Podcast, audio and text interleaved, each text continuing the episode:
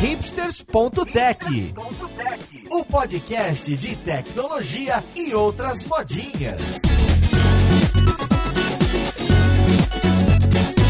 Olá, caríssimo ouvinte, seja bem-vindo a mais um episódio do seu podcast favorito. Esse é o hipsters.tech, meu nome é Paulo Silveira e hoje a gente vai conversar sobre tecnologia e computação no combate ao coronavírus. Pois é, a gente vai falar de apps, a gente vai falar de programação, computação e algoritmos e como que isso aparece no meio até dos problemas de privacidade para atacar essa pandemia. Então vamos lá, podcast, ver com quem que a gente vai conversar. Música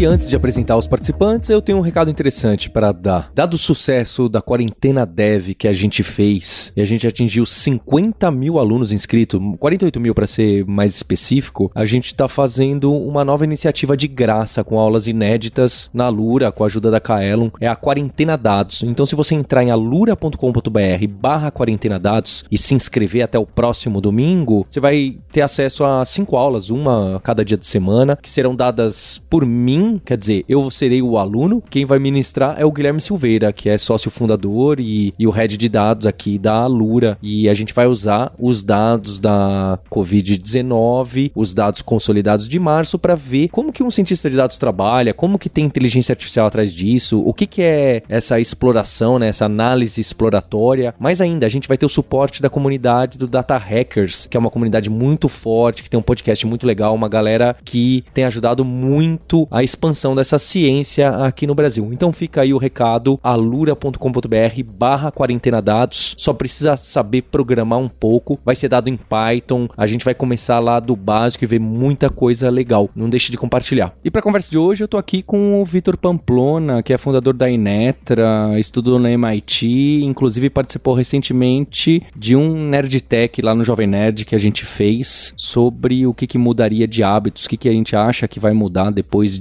disso tudo, quando a gente conseguir sair dessa. Tudo bom com você, Vitor? Tudo certo, tudo certo. Feliz de estar aqui. Ótimo. E junto com ele eu tô com a Roberta Arcoverde. Como você tá, Roberta? Oi, Paulo. Tudo tranquilo, enclausurada. E também temos a volta do Maurício Balboa Linhares, que por motivos, bons motivos, estava mais isolado ainda do que a gente. Não é isso, Maurício? Continuo isolado, né? Porque com um recém-nascido dentro de casa, agora é que eu não quero mais ter ninguém perto que possa passar esse negócio aqui pra casa. Mas estamos na quarentena e estamos tranquilo aqui. Parabéns ao papai Maurício, parabéns ao neném Maurício, parabéns ao vovô Maurício, não é isso, Linhares? Pois é, esse é o quarto, né? Ele não vai conhecer o tataravô, que foi o primeiro Maurício, mas estamos continuando o nome aqui da linhagem. Pois é, a criatividade reina na família Balboa Linhares, hein?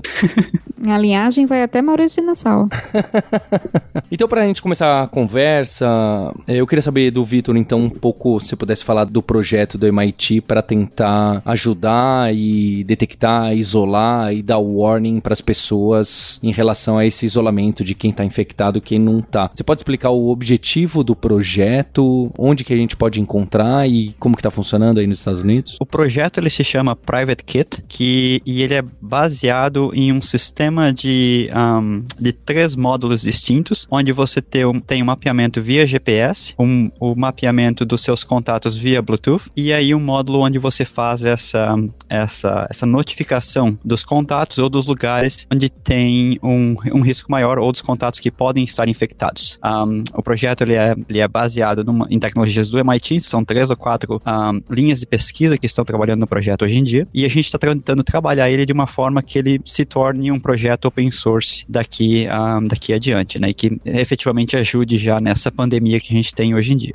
E como que tá a adoção? O pessoal tá usando? Quem que usa, quem não usa? Porque eu imagino qualquer esforço desse tipo, que acaba sendo um peer-to-peer, -peer, o funcionamento no geral, independente de servidor ou não, é, é, é preciso de um, de um uso massivo. Assim como um marketplace, você precisa unir as pontas para ele funcionar bem, é, uma ação desse tipo precisa de uma quantidade, deve ter um número mínimo que a partir desse desse momento as coisas funcionam muito bem. Como que é a adoção desse projeto e até de outros similares? O que, que vocês estão vendo por aí? Então, a grande maioria desses projetos, a não ser que ele seja forçado ou pelo país ou por uma empresa, por exemplo, o Google, que poderia incluir em todos os, os celulares Android, ele precisa ter esse apelo popular, porque as pessoas no foco de trabalho, no nosso caso é uma pandemia global, ou seja, o mundo inteiro, faça o download e instale o aplicativo, né? No nosso caso, o, o volume ainda está muito baixo, ele está em 20 mil usuários por enquanto, mas ele cresce a 10 mil por dia, então ele está crescendo muito bem, em, em termos exponenciais, eu diria, e, e, deve chegar a um nível em que a gente consiga uh, realmente notificar um, as pessoas que, que tenham né, esse risco um,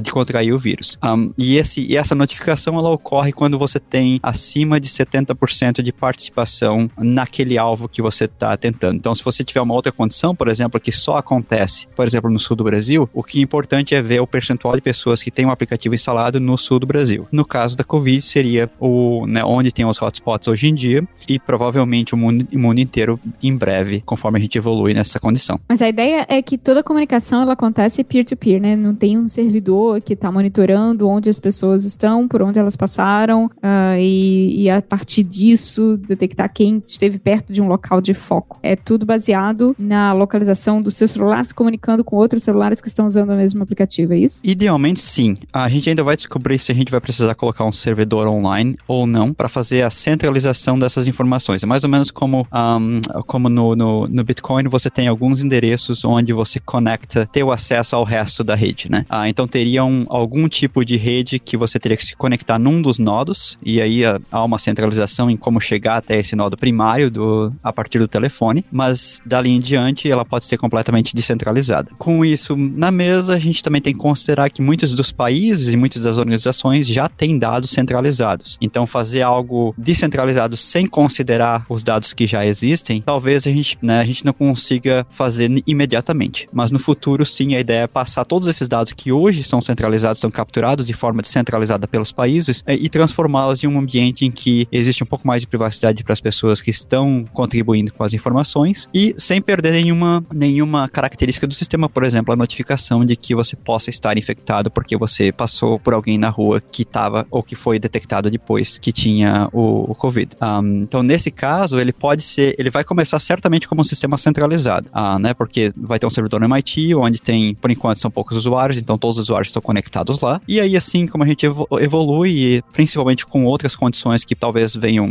uh, em sequência, outros servidores ou outras redes ou outras, ou a gente consiga efetivamente descentralizá-la completamente, como se fosse uma rede de blockchain que você tem uh, hoje em dia por aí. E já que vocês estão trabalhando com uma rede peer-to-peer, -peer, o que é que vai evitar que vocês tenham bad actors aí no meio e comecem a mandar notificação para todo mundo? O esquema do bad actors ele é importante quando você tem a notificação ou, ou né, o broadcast de um código seu. Por exemplo, o aplicativo funciona da seguinte forma: quando você aproxima dois celulares, o um vai comunicar com o outro via Bluetooth, simplesmente um código de broadcast, ou seja, eles não têm uma conexão efetiva via software, mas um consegue detectar o outro e consegue armazenar um númerozinho lá, um código, uh, um UUID, que dá essa, essa chave de que houve essa conexão entre as duas pessoas. Né? Então, são códigos únicos, um código único para cada nova conexão de entre dois celulares. Para um bad actor fazer qualquer coisa nesse sistema, ele teria que encontrar ou chutar um ou vários desses códigos únicos. E como a gente sabe com o UUID, a, a, a teoria básica é, é, super simples, é muito difícil de alguém fazer essa, descobrir um UUID que exista num banco de dados, por exemplo, uh, de contato, né, uh, entre duas pessoas. Então, a gente se protege com a, a complexidade desse, desse código randomizado que é criado entre as duas, entre os dois celulares quando eles se aproximam um do outro. Mas eu não poderia ter um, um, um beacon Bluetooth que fica trocando a própria identidade, gerando UIDs novos para novas pessoas que estão passando ali no, no mesmo lugar, não? O algoritmo que a gente tem hoje faz exatamente isso. Ele é simplesmente um, um gerador randômico a cada cinco minutos que fica trocando o seu código público, né? Um, e armazenando uh, esse código, uh, o, o, código dos seus contatos, né? Naquele aparelho de telefone. Se você trocar ou se você perdeu, os dados são, são perdidos também. Um,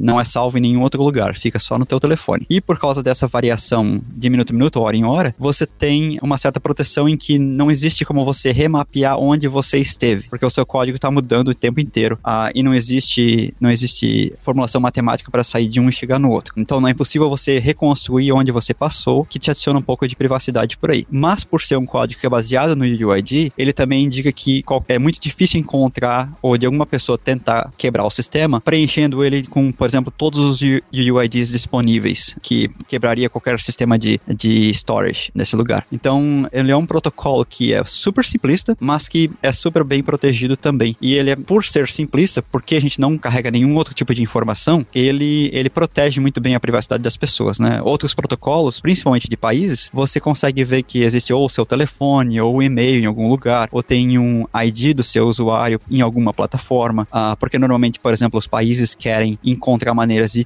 te encontrar, então, ou contactar, por exemplo, com o telefone ou mandando uma mensagem via e-mail. Uh, e essa informação ela estaria ali em, criptografada ou não naquele protocolo que eles estão trabalhando. No nosso já não inclui nada disso. Você simplesmente tem um código e se você um, se infectar ou se algum amigo seu descobrir que está infectado, ele poderia notificar né, a rede, então passaria por um servidor e esse servidor mantém a, a, todos os UUIDs que uh, estão infectados infectados. Então, basicamente, o que o celular faz é faz o download dessa base de dados completa e começa a checar se o seu UID local do telefone está dentro de um desses contatos que chegou a partir desse servidor, né, que estaria próximo de alguém infectado. Ah, e como ele faz essa checagem ah, no telefone, você também pode adicionar algumas outras informações para validar. Por exemplo, a hora que esse contato aconteceu, ah, ele tem que ser muito próxima do que a, da hora que vem do servidor, por exemplo, né? Informações de validação super simples. Mas como já é UID e, a necessidade de, de, de, ou a possibilidade de quebrar esse código é, é muito difícil, ele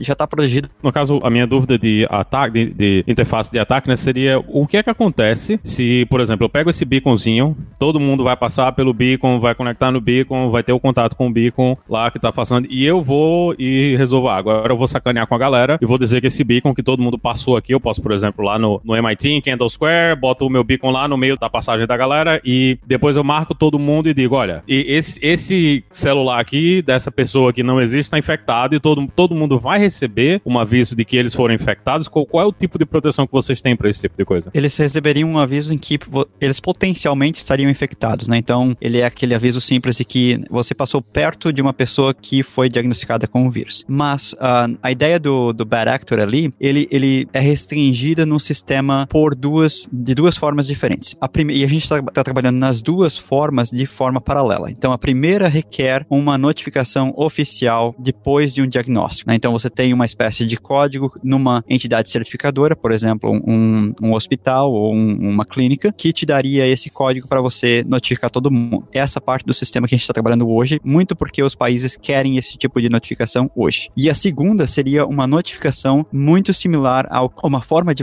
verificação muito similar uh, ao que seria um Bitcoin dentro desse protocolo. Então você só consegue notificar se você tem certas prioridades que o protocolo define. Aí não, uh, então você tem que ter um certo nível de contato, um certo nível de uso, um certo nível de movimentação para você conseguir ter, digamos, as tokens que te geraria a permissão de notificar as outras pessoas. Essa parte do protocolo ainda é muito nova, a gente não, não tem uma resposta muito séria sobre isso ainda, mas a ideia é tentar fazer isso de uma forma super descentralizada, onde você não precisa dessa entidade certificadora da condição que você tem. Um, e em cima disso, claro que né, você, o protocolo só trabalha em si mesmo, portanto você tem que ter o uso do aplicativo nosso certificado, então só funcionaria se usar esse sistema e você teria que passar por todas essas aprovações tradicionais do protocolo, né, de, de notificação do sistema como um todo. O que é que vocês estão fazendo para fazer o, o, o onboarding de mais gente e garantir que tem massa o suficiente para gerar interesse? Então, nós estamos com três pilotos, projetos pilotos acontecendo nesse momento, um na Índia, um no Haiti e um na Itália. Os três uh, são baseados numa entidade certificadora. E essa ideia que você tem de né, tem uma, um,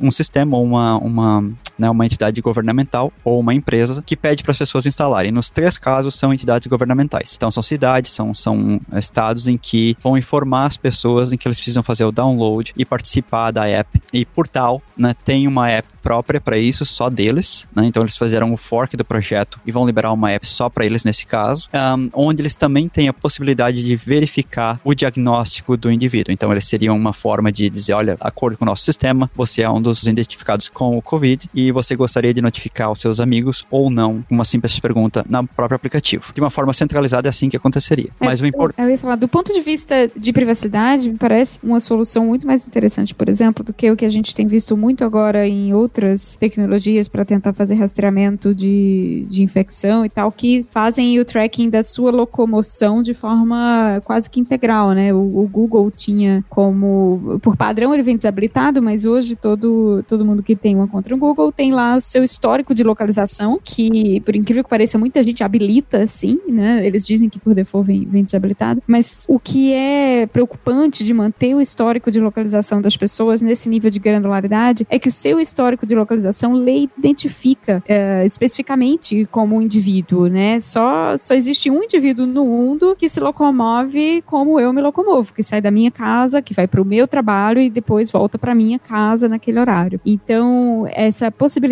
de usar essa informação de forma reversa para identificar pessoas a partir dos seus protocolos de, de locomoção é o que torna, eu acho, essas iniciativas lá Google e, e outras que fazem histórico de localização tão mais preocupantes, né? Pelo menos quando você tem essa coisa do peer-to-peer, uh, essa informação ela tá muito mais diluída e muito mais difícil de fazer o tracking de, de retorno, né?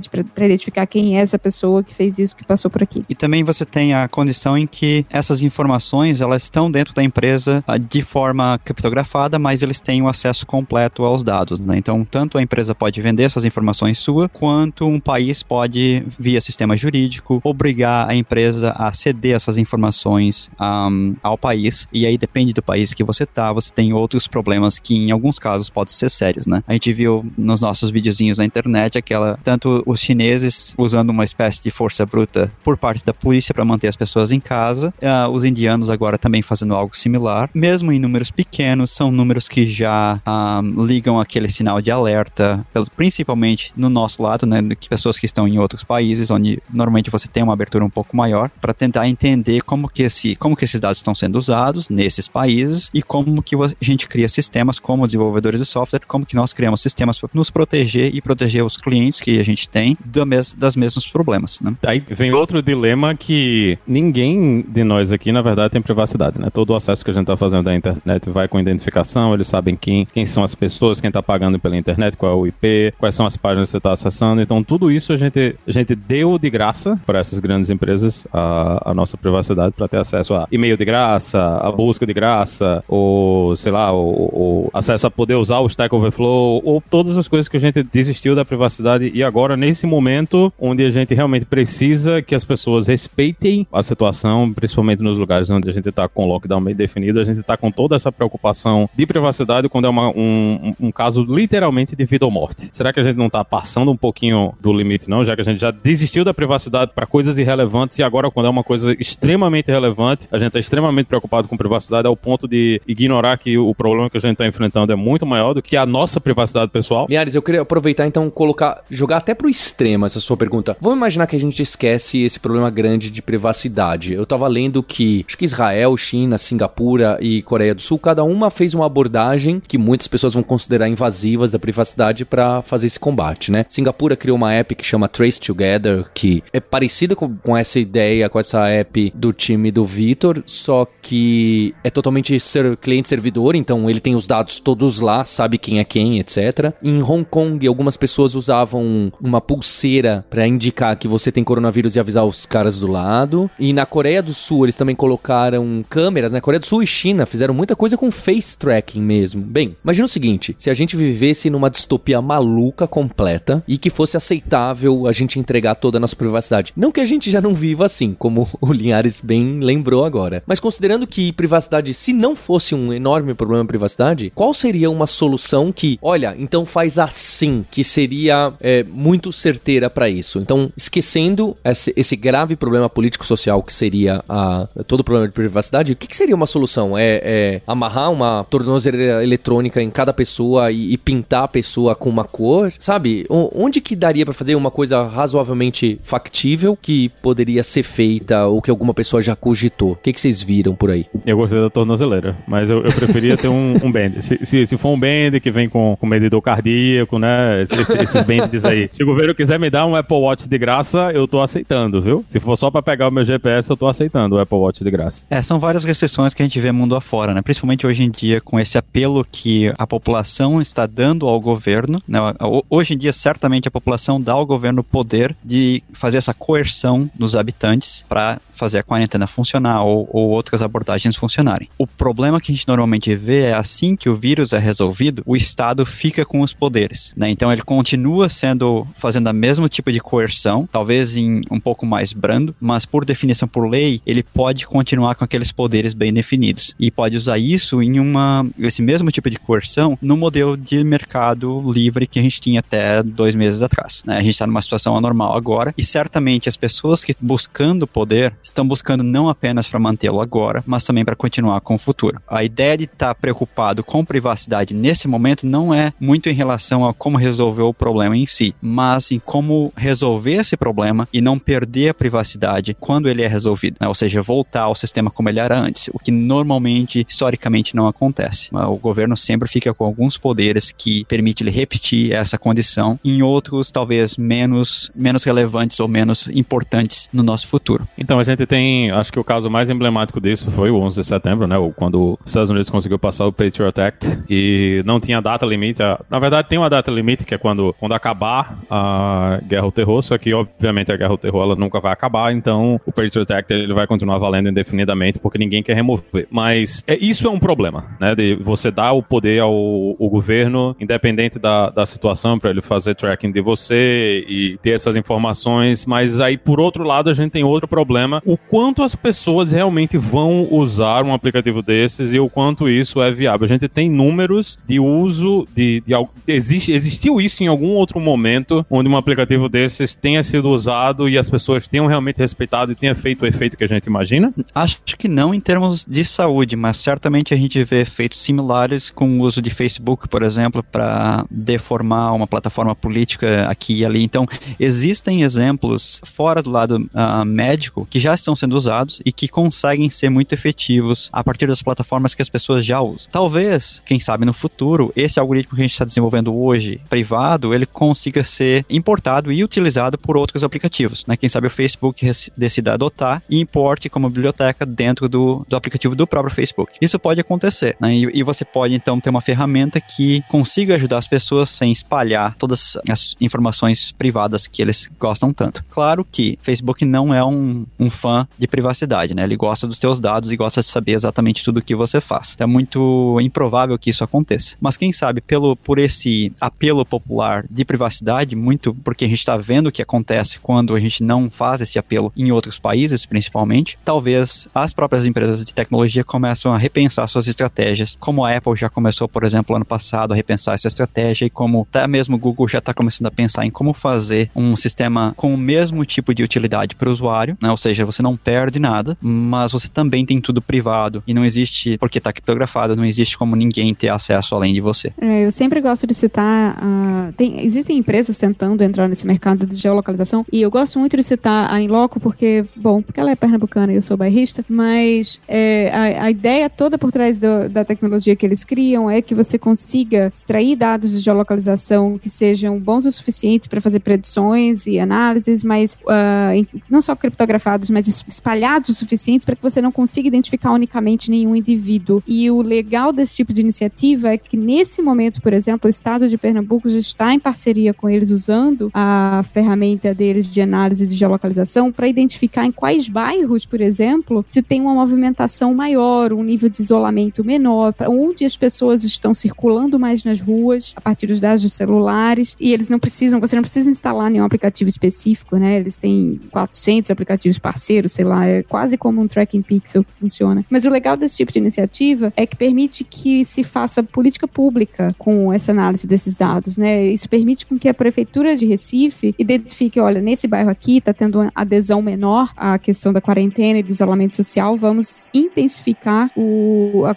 as políticas de conscientização, vamos intensificar o, a quantidade de teste que a gente faz nessa região para monitorar melhor como que o vírus está se espalhando nos lugares em que a menos isolamento. E existem algum, alguns projetos muito legais em termos de cidadania nessa linha, em que, por exemplo, você distribui votos para um sistema público tradicional, onde esses votos são baseados na quantidade de tempo que você gasta em certos lugares, e não se você tem uma casa em certo lugar. Né? Então, por exemplo, se você, você mora na sua casa, nos, nos votos daquela vizinhança, você tem um determinado número de votos ali. Como você trabalha num outro lugar, você teria um determinado número de votos nesse outro lugar também. E o que define um ou outro é o tempo que você fica entre os dois. Né? Então, eh, permite a você circular entre vários, vários lugares, vários estados, e ainda ter a possibilidade de participar do sistema público sem, um, sem que a gente deforme aquela noção de cada pessoa tem um voto. Né? O voto seria baseado em tempo e a localização da pessoa. Um, e aí é muito importante você ter informação privada, porque um sistema desse que faz o tratamento para todos os, todos os cidadãos de um país inteiro pode ser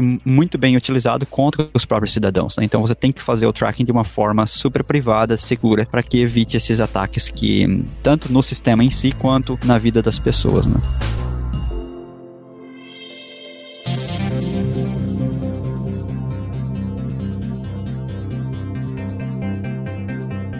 A Roberta citou a, a Enloco e também tem esse caso do, do Google que tá mandando esses reports sobre mobilidade. E acho que os números até batem bem. Então acho que é relativamente fácil para esse pessoal que tá onipresente nos celulares. Não são só as pessoas que têm que fabricam o sistema operacional, não é? E a gente já pode ver que em grande parte dos países que implementaram o lockdown em diferentes graus realmente tem um efeito, né, de diminuir a visita em parque, em comércio, em retail curiosamente, não aumenta na mesma quantidade as pessoas que estão em casa. Então, infelizmente, as pessoas não estão indo no trabalho, no mercado, mas estão indo em algum outro lugar que não dá para entender direitinho o que que é, sem, sem mais dados, sem uma quebra maior de privacidade, mas dá para ver que funciona de alguma forma. Inclusive, acho que o Brasil tá melhor posicionado que os Estados Unidos. Era isso, Linhares? Mesmo o Brasil tendo entrado depois. Estranhamente, o Brasil teve essa coisa mágica. Mas eu acho que também tem, tem a diferença que aqui nos Estados Unidos a, a distribuição de transporte, né, de você ter carro, é bem maior do que no Brasil e tem na, nas regiões, principalmente nas regiões que foram mais afetadas e um, um, dos casos mais gritantes foi a Califórnia, que a galera quando recebeu a ideia do lockdown, os parques nacionais foram abertos e todo mundo foi ao mesmo tempo para os parques nacionais. Né? Então, teoricamente não deveria ter ninguém na rua, você poderia ir para um dos parques nacionais para dar um passeio, mas todas as pessoas decidiram naquele momento que todos iriam para o parque nacional e era impossível ter distanciamento social, né, distanciamento físico nesses lugares, porque as pessoas simplesmente ignoraram a coisa toda e não, tá em lockdown, vamos pro Parque Nacional aproveitar a situação lá dentro. Então, isso não, não ajudou, né, a, a situação aqui nos Estados Unidos e é uma coisa que a gente continua vendo. Tem muita gente que continua saindo, indo para lugares públicos abertos, porque o governo deixou a entender que você ainda poderia ir para lugares públicos abertos e a gente vê isso na, na maior parte das grandes cidades, né? O pessoal continua saindo, tá, tá trancado em casa, mas continua saindo para ir pro parque, pra estar tá andando na rua. E não é bem uma situação ideal, porque foi meio isso que aconteceu na Itália também. É, eu acho interessante ver o caso de Nova York, primeiro porque eu, eu trabalho com várias pessoas de Nova York, né? O escritório da Stack fica lá, mas olhando os relatórios que o Google está fornecendo de mobilidade, né? São baseados nos dados de localização, histórico de localização dos celulares, é visível que mesmo Nova York, que hoje tem mais de dois terços dos casos de, de infectados no, nos Estados Unidos, está muito abaixo do Brasil em termos de quantas pessoas continuam se locomovendo, né? Você tem, por exemplo, na categoria de pessoas que uh, estão frequentando lugares de recreação e compras, né? Como restaurantes, cafés, shoppings, enfim. Em Nova York, que deveria ser o lugar onde mais estivessem tomando esse tipo de cuidado, você tem uma redução de 62% hoje de frequência nesses lugares, enquanto que a média do Brasil é 75%.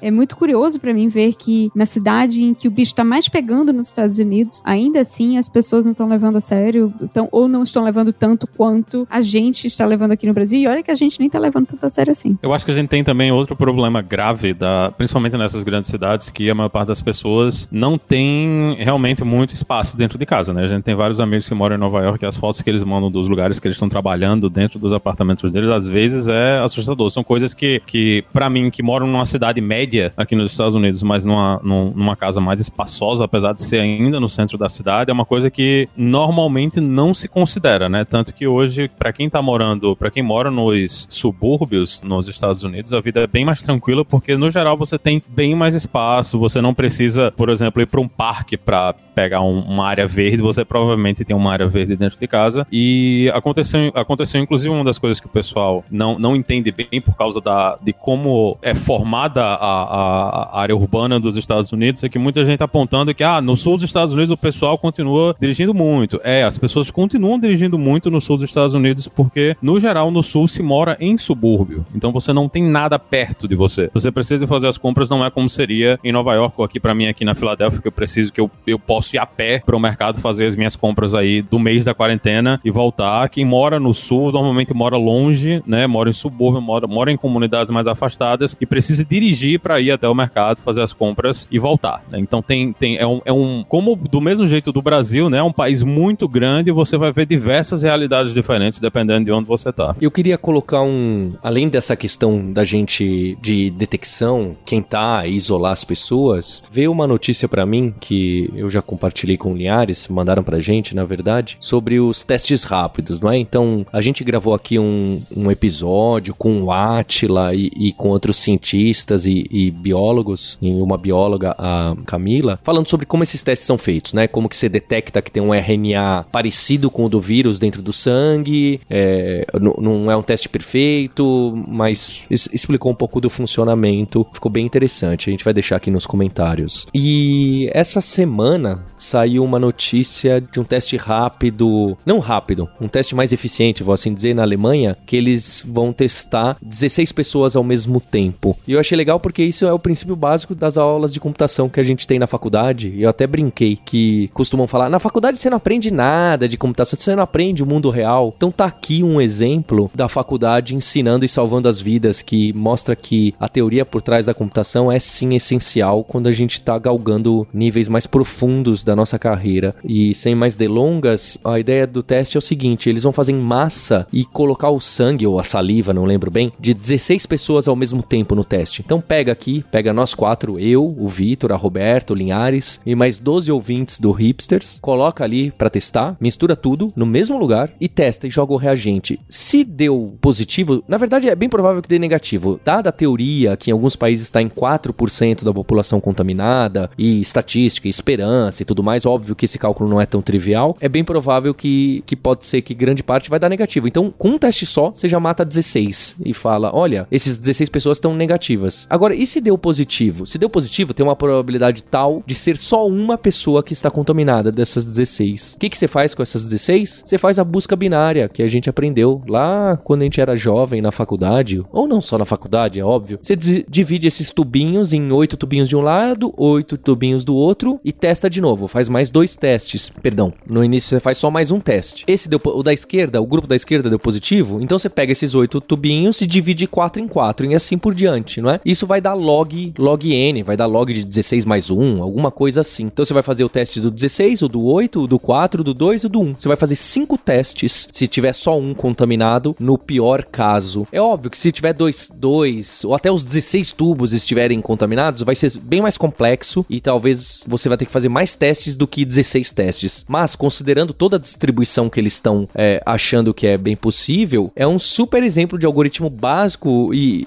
e trivial que a gente aprende que olha só o ganho de escala para eles poderem testar massivamente a população inteira de uma região e aí tirar conclusões em relação a qual é o grau da pandemia ou qual é o grau dos. se já gerou anticorpos, podia fazer isso para anticorpos também das pessoas. É, eu fiquei admirado uma ideia tão trivial como essa que eu aposto que já foi usada outras vezes na medicina, se é alguma coisa que a gente conversa aqui no Hipsters tanto e que aparece em, em vários momentos, inclusive no episódio que a gente gravou esse ano de, de estrutura de dados e algoritmos, se era importante. Queria que vocês comentassem sobre isso e falassem se vocês ficaram tão admirados quanto eu de uma ideia bacana e simples. Ah, eu, eu li esse artigo também. Eu não. Eu tenho muita esperança de que de fato seja possível. Eu não entendo o suficiente de teste uh, ah, para reconhecer um padrão de, de vírus dentro de uma amostra de DNA para saber da, da, viabilidade, mas parece, para minha cabeça de programadora, pareceu muito viável. E eu penso que talvez o maior ganho venha justamente de testar famílias inteiras de uma vez, né? Porque o, se a, a chance de uma família dentro aqui,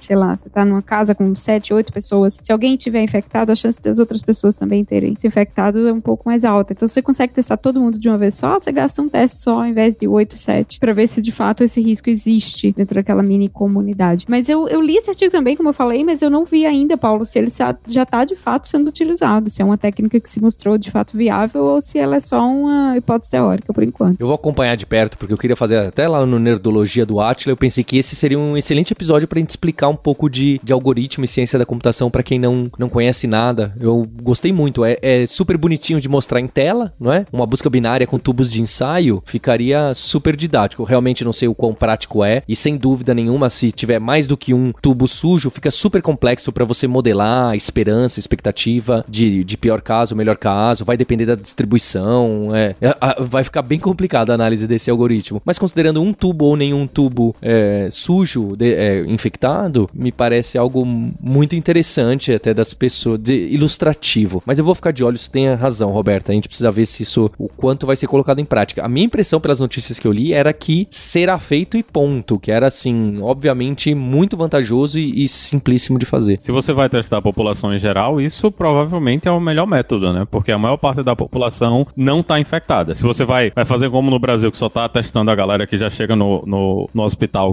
já, já a ponto de entrar na UTI. Aí, aí prejuízo. Talvez, é, ainda talvez não valha muito a pena. Mas se você vai fazer um processo estilo Coreia do Sul, vamos testar todo mundo, isso com certeza vai ser um, um, um método incrivelmente eficiente. E eu só me senti burro de nunca ter pensado em usar busca binária em coisas fora de computação. Inclusive, tem, tem umas propostas que eles estão usando sistemas de equações lineares. Então, imagina, se vocês conhecem a, a, a teoria básica de tomografia, como que funciona, você faz a mesma coisa. Então, você tem várias fotos tomadas de vários ângulos nesse, nesse sample de, de vírus ou de, de sangue, e cada ângulo vai ter um conjunto, né? Eles somam um conjunto de pessoas diferentes. Como você tira foto de todos os ângulos, no final você tem um sistema de equação linear e você consegue resolver com um, um loop inteiro da câmera quem que está uh, com problemas ali naquele sample. Então dá para usar, daí dá para ir ainda além do, de uma pesquisa binária para algo muito mais complexo, que ainda assim em computação a gente estuda e não dá muito valor quando a gente estuda, né? Mas ele está aí para ser utilizado, inclusive nesse, nesse tipo de caso. Eu, eu, eu, outro excelente exemplo, né? Eu tenho colocado antes do começo dessa pandemia, na virada do ano, a gente tinha um plano, a gente tem esse plano de elaborar curso tecnólogo, não é? De criar cursos tecnólogos de dois anos e montar uma, uma faculdade. Essa é a verdade. A gente está em processo, isso está andando. É óbvio que ficou mais difícil agora, mas com nossa expertise online tem um monte de vantagem. E o moto que eu queria para essa faculdade era justo porque sempre o pessoal fala: ah, vem estudar aqui esse curso ou aquele curso, porque aqui você vai aprender o que a faculdade não ensina. Eu odeio essa frase, porque você vai na faculdade justo para aprender o que ela ensina, que é o que os outros não ensinam, sabe? eu acho que é esse é o tipo de, de conteúdo prática e boa indagação para um, um verdadeiro programador, um cientista da computação, um, um analista de sistema poder colocar, conhecer algoritmos estruturas básicas e desafios básicos, porque faz muito sentido, vai aparecer uma hora na sua frente e isso vai ser o diferencial de você ser realmente um, um, um programador lá da ponta do que um programador que não, não tem esse conhecimento. De novo, a gente já teve essa discussão aqui, full stack, etc. Tem o seu lugar, tá? Quem não conhece esse monte de coisa de ciência tem, tem o seu lugar, tem seu espaço. Talvez fique mais difícil agora com essa crise toda que a gente tá passando, tem seu lugar. Mas eu acho que esse tipo, né? Sistemas lineares, proglin, programação linear, estrutura de dados básicos, algoritmos. Olha só, a gente tá discutindo aqui, tá aparecendo coisas o, o tempo inteiro aplicáveis para um caso super complicado. É, eu acho muito interessante. Inclusive, o projeto do MIT que a gente está trabalhando usa duas teorias em que são fundamentais na criptografia, que é a, a privacidade diferencial, se não me engano, em português, e a criptografia homomórfica, que são dois sistemas ou dois modelos né, de computação, onde você tenta reduzir a quantidade de parâmetros que você expõe, mas mantém a informação básica que você quer buscar através dela. Então, por exemplo, no caso de GPS, você não expõe latitude e longitude, você expõe uma versão criptografada desses dois valores, mas criptografada de uma forma que você consegue comparar com outros datasets com o mesmo mecanismo de criptografia, então outros latitude e longitude criptografada da mesma forma, e você consegue identificar, por exemplo, a distância entre os seus dados e os dados de uma outra pessoa, sem saber exatamente onde as pessoas estavam naquele dia. Então, são teorias em que existem, que a gente às vezes aprende na escola, dependendo da sua universidade, que eu certamente não dei um, muita bola quando eu aprendi esse tipo de sistema, mas hoje em dia ele é essencial para a gente resolver resolver esses problemas, certamente esses problemas mais complexos de privacidade que nós temos hoje em dia. É o apocalipse salvando as aulas de algoritmo e cálculo e álgebra linear dos cursos de ciência da computação. Pois é, se eu tivesse essa faculdade montada no final do ano passado, tava podendo ajudar aí, hein? Olha só. Ainda pode, ainda pode, ainda há tempo. Pro final do ano, quem sabe? Vou deixar depois. Tô, tô, tô pensando aí numa campanha para colher informações que, que as pessoas acham legal num curso tecnólogo. A gente tem um monte de ideia diferente, quem sabe? Mas eu tô, eu tô bem animado, cada vez mais animado. Certamente, o quanto mais fundamental você desce nesse nível de algoritmo, mais você tem a chance de criar algo novo, né? Porque você tá num grupo reduzido de pessoas e trabalhando um, em algo que é muito mais desconhecido em termos da população de computação mesmo em geral, e você tem a chance de criar alguma coisa mágica que resolve um problema para alguém de forma que talvez ninguém tinha pensado ainda. Vitor, e, e, qual é a expectativa da gente começar a ver resultado dos pilotos? O que é que vocês estão usando como números para definir se funcionou? Qual seria a data limite? Porque, assim, a gente está num momento de desespero que a economia mundial está indo pro saco e muita gente está morrendo, o governo americano está projetando de 100 a 250 mil mortes. Como é que tá o caminho que vocês querem seguir? Qual a velocidade que vocês estão querendo correr para ver quando é que isso aí vai, vai ter resultado ou fazer efeito? Então, hoje o, o sistema é usado em conjunto com os procedimentos normais de localização dos contatos que você teve nas últimas duas semanas. Então, o que vai acontecer, mesmo nesses pilotos, por exemplo, você tem uma pessoa te perguntando com quem que você contactou nas últimas duas semanas, pegando uma lista de você, e ainda usando o seu celular, se você estiver usando o aplicativo, claro, porque ainda né, não, é, não são todas as pessoas que usam. Se você estiver usando, eles vão lá e fazer uma. vão coletar também essas informações e vão tentar fazer um relatório no final do quão preciso foi o celular em relação ao que você disse que você encontrou. Claro que o celular vai ter muito mais informação. Por exemplo, a gente tem a possibilidade via Bluetooth de saber o quão próximas as pessoas estavam umas das outras, né? Então, com essa informação você pode fazer certas correlações ou encontrar padrões, por exemplo, porque as pessoas talvez não, não lembram. Teve um caso muito interessante que a pessoa, ela reportou todo mundo menos as pessoas do trabalho dela, porque elas, ela não lembrou que eram importantes, basicamente. Mas o celular foi lá e não, você tinha, você passou por essa localidade, aí a pessoa começou a fazer mais pergunta para o paciente, e ele abriu, bom, é, na verdade o lugar onde eu trabalho, são certas pessoas, tem um grupo de cinco ou seis pessoas que trabalham junto comigo, então eles adicionaram essas cinco pessoas, a pessoa estava usando o aplicativo. Então, ela não é uma, hoje em dia pelo menos, ele não é um substituto para nada que está sendo feito hoje, mas certamente ajuda nos protocolos que cada país tem, então cada país é um pouco diferente e tenta fazer isso da melhor forma que eles conseguem, muito porque a gente ainda está nesse, a gente ainda está correndo atrás desse esse status de tentar resolver o problema o mais rápido possível. E ninguém certamente está pensando a longo prazo. Certamente ninguém que está no campo hoje está pensando a longo prazo. Bem, eu acho que esse é um, um, episódio que é bastante inspirador pra gente que trabalha com tecnologia e computação e queria deixar um convite. Se você conhece outros casos de programação, computação, tecnologia, é, biomedicina, biotecnologia sendo aplicado para essa pandemia, esse momento difícil que a gente está vivendo, estatístico, tá mais do que convidado. Então tem um, o meu Twitter aí na descrição, você pode mandar um e-mail aqui para Kaelon, para Lura, que eu queria gravar mais episódios desse e agradecer o Vitor que acompanha a carreira dele desde que ele era menino. É, a, agradecer a Roberta e o Linhares também. E especialmente um agradecimento a você, ouvinte, pela audiência e pelo seu apoio ao combate aí do vírus e ao respeito das entidades aí do Ministério, tudo que a gente está passando. Então, um abraço para você e a gente tem um encontro na próxima terça-feira. Hipsters, abraços, tchau!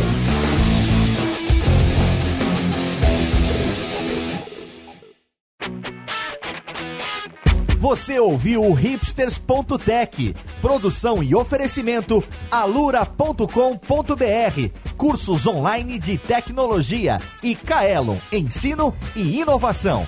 Edição Radiofobia, podcast e multimídia.